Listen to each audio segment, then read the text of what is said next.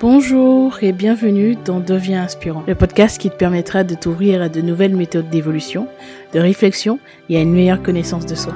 On abordera des sujets autour du développement personnel, de la psychologie et de la spiritualité. Je suis Gélissa Cerveau, je serai ton cobaye. J'apprends, j'expérimente ce que font des personnes inspirantes qui réussissent et je te transmets ce qui fonctionne le mieux dans le but de t'aider à devenir la personne que tu veux être et à inspirer ton monde.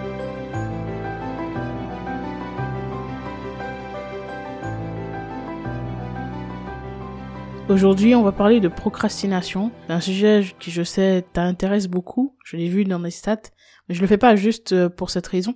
Euh, je le fais aussi parce que j'ai eu une découverte récemment par rapport à moi, par rapport à ma propre procrastination, et je me suis dit que ça pourrait être intéressant à partager.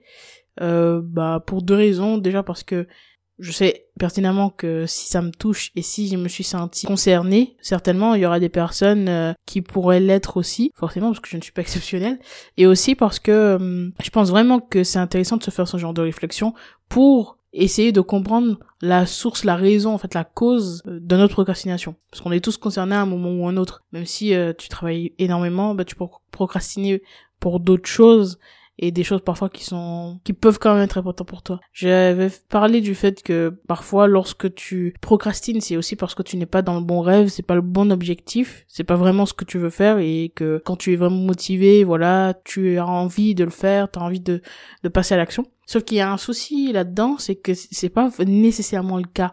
Parfois, tu as envie d'atteindre ces objectifs. Parfois, c'est vraiment ce qui te tient à cœur. Mais je vais t'expliquer pourquoi aujourd'hui dans cet épisode. Donc, deux cas de figure, mais qui sont quand même liés à la même cause qui pourraient te pousser éventuellement à procrastiner. Par la suite, que tu pourras faire en, en prenant ces éléments-là et en comprenant aussi euh, la conclusion que j'en ai fait, tu pourras ensuite essayer de te faire ta propre réflexion par rapport à ta propre vie, essayer de constater, voir comment est-ce que ça se manifeste dans ta vie et qu'est-ce quel changement effectivement que tu pourrais mettre en place. Voilà, donc c'est un petit peu une réflexion comme ça et je pense que ça peut être utile. Alors écoute cet épisode jusqu'au bout. Donc je vais rentrer directement dans le vif du sujet en étant dans la réflexion et en faisant aussi moi-même des, des recherches par rapport à ce, ce sujet parce que c'est un sujet quand même très important qui touche beaucoup beaucoup de personnes et qui moi m'a beaucoup touché pendant longtemps sur pas mal de points. Et aujourd'hui même si je travaille quand même pas mal il y a des domaines effectivement et même au niveau du, travail hein, il y a des tâches comme ça sur lesquelles je procrastine.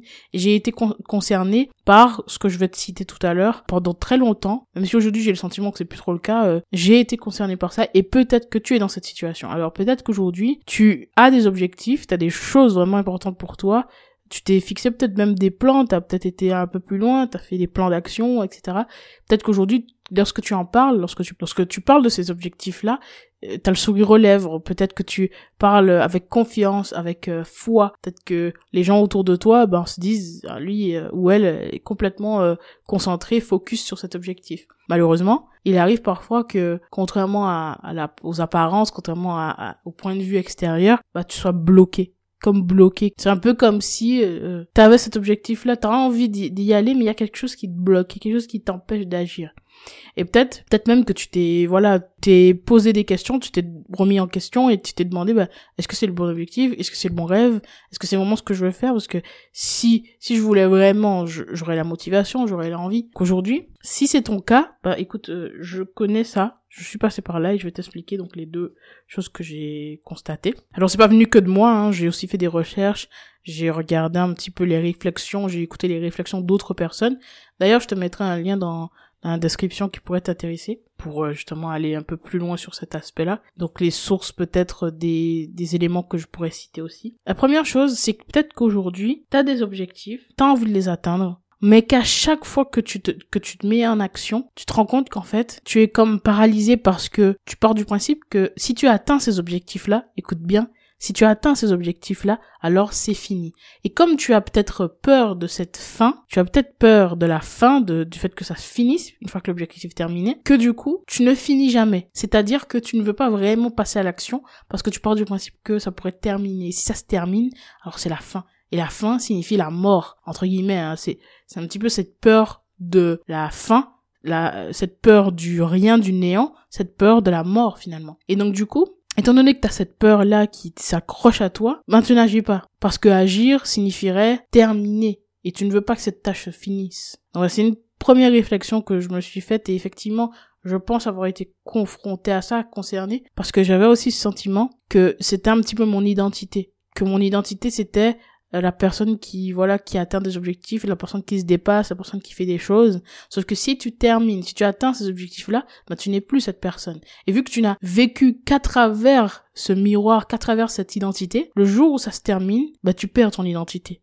Et donc c'est très difficile. Et la douleur liée au fait de ne pas atteindre ton objectif, de ne pas agir finalement, est moins grosse que la douleur liée au fait de perdre cette identité et, et pas plus grosse du coup que cette douleur liée au fait que ça se termine que ce soit la fin, que ce soit la mort.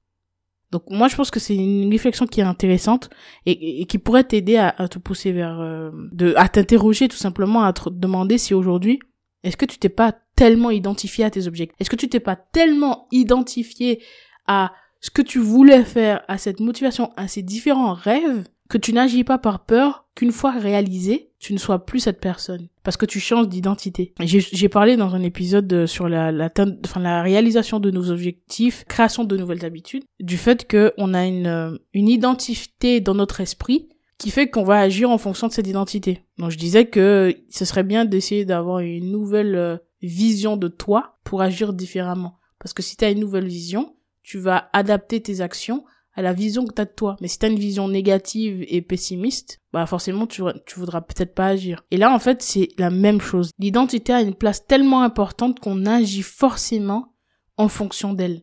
C'est ce qui est de plus puissant. C'est la façon dont tu te perçois.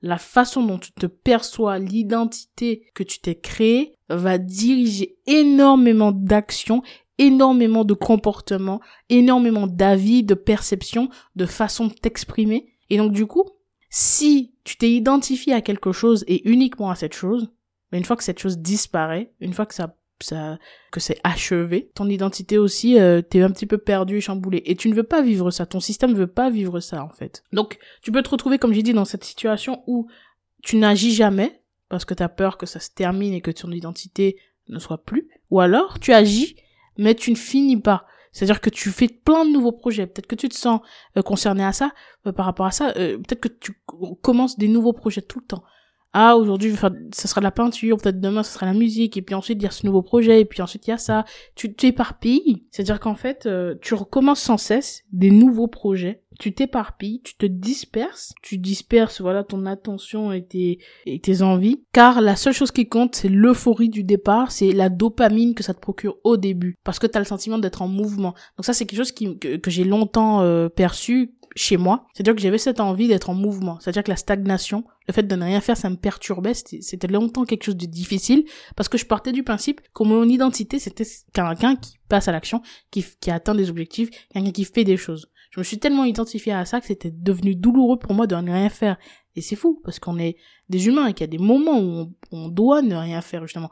Enfin, ou en tout cas qu'on peut se le permettre parce que ça arrive et c'est ok tu vois on peut pas tout le temps être à fond euh, tu vois euh, cette vision justement dans l'entrepreneuriat il y a un peu cette vision tu te réveilles à 5 heures du mat euh, tu fais ton miracle morning, euh, t'es tout le temps là, tu fais des semaines à, à, 70 heures, 80 euh, heures.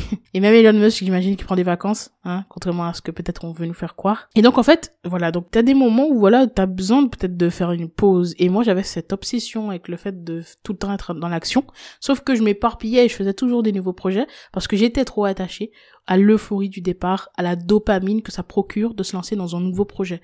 Sauf que cette dopamine, c'est cool. Ça te fait agir une première fois. C'est comme la motivation finalement. Ça te fait agir une première fois. Mais ce qui te fait durer au-delà de la volonté, c'est aussi le fait d'être complètement convaincu que, que c'est la route que tu veux prendre. Et petit conseil, du coup, la petite chose que je pourrais dire pour, euh, pour te conseiller dans cette situation-là, ce serait de se dire, ben en fait, te concentrer sur un axe de ta vie. Si tu te concentres sur un seul axe de ta vie, tu partiras du principe qu'une fois que ça sera réalisé, il y en aura plein d'autres. Parce que la vie, c'est complexe. Il y a plein de choses dans ta vie. Il n'y a pas que ton entreprise, ou il n'y a pas que ton couple, ou il n'y a pas que, euh, je sais pas moi, euh, je sais pas, ton projet, ton rêve euh, artistique ou autre. Vu qu'il n'y a pas que ça, bah, si tu te focuses que sur un point, les autres seront encore là. Donc, tu partiras du principe que tu ne vas pas mourir, que ça ne sera pas la fin pour toi.